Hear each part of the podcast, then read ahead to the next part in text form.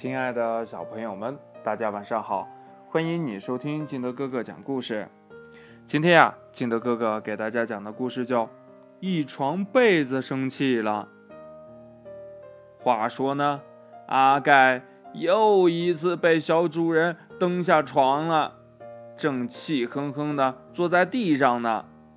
小主人太好动了，就连晚上睡觉也不安分。经常把阿盖蹬下床，还好呀。阿盖是一床好脾气的被子，每次他都会悄悄地爬回小主人身上。不过呢，脾气再好的人呀，也有生气的时候，阿盖也不例外。哼，小主人老是这样对我，我干嘛还给他保暖呀？阿盖觉得自己好像是在用热脸去贴小主人的凉屁股呢，没劲。可是，作为一床被子，除了给小主人保暖，还能干什么呀？对了，我去给他保暖吧。阿盖看见坐在轮椅上打盹的玩具熊，于是呢，他爬上了轮椅，悄悄地。把自己盖在了玩具熊身上。哎，你怎么跑到我身上来了？你应该去给小主人保暖才对呀！玩具熊呢，打着哈欠，立刻清醒过来。小主人太捣蛋了，我再也不给他保暖了。阿盖气哄哄地说：“我还是给你保暖吧。”嗯，可是我只是个玩具，睡觉盖不盖被子都一样啊，我是不会着凉的。玩具熊指了指蜷缩在墙角睡觉的大花猫，呃，要不你给它保暖去吧？阿盖很赞同玩具熊的建议，于是呢，他悄悄地盖在了大花猫身上。咦？你怎么在我身上？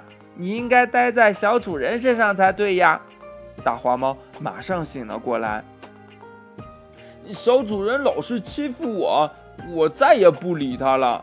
阿盖气呼呼地说：“我还是待在你身上好一点儿。”可可可是，可是我不习惯睡觉盖被子呀，盖被子反而让我睡不着了。大花猫想了想。呃，要不你去给小主人床底下那只小乌龟保暖吧。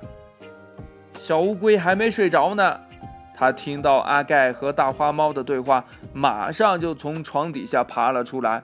呃，不不不不不不不不不不不不要啊！我自己有壳，不需要被子。看到大家都不需要自己，阿盖挺郁闷的。我看你呀，还是回小主人身上去吧。”玩具熊认真的说。“哼，打死我也不去！”阿盖的气还没消呢。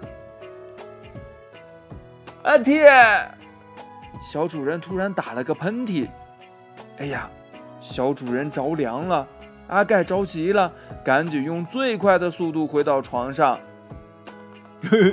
你不是说？再也不给小主人保暖了吗？玩具熊呵呵的笑。嗯，你不是说再也不理小主人了吗？大花猫笑眯眯的说。嘿嘿，你你不是说打死也不回小主人身上了吗？小乌龟笑嘻嘻的问。呃，我我我我我我就是随便说说而已。阿盖一边说，一边紧紧地抱住了小主人。再怎么说，小主人也就是个不懂事的小孩子，我哪能真的跟他较劲呀？玩具熊、大花猫和小乌龟相互看了一眼，他们笑得更欢了。有了阿盖的保暖呢，小主人不冷了。这一夜，他睡得可真香呀！瞧呀，他还在睡梦中露出了微笑呢。故事讲完了，亲爱的小朋友们，嗯，听了这个故事，你觉得小被子阿盖像我们生活中的谁呢？是不是像我们的妈妈一样，每天精心呵护着我们？我们的一切呢，都时时刻刻的牵动着我们妈妈的心。嗯，那小朋友们，你觉得这阿盖呀，还像你生活当中的谁呢？除了妈妈以外，还像谁呢？快把你想到的跟你的爸爸妈妈，还有你的好朋友相互交流一下吧。喜欢听金德哥哥讲故事的，欢迎你下载喜马拉雅，关注金德哥哥。同样呢，你也可以添加我的个人微信号码幺三三三零五七八五六八来关注我故事的更新。亲爱的小朋友们，晚安了，明天见，拜拜。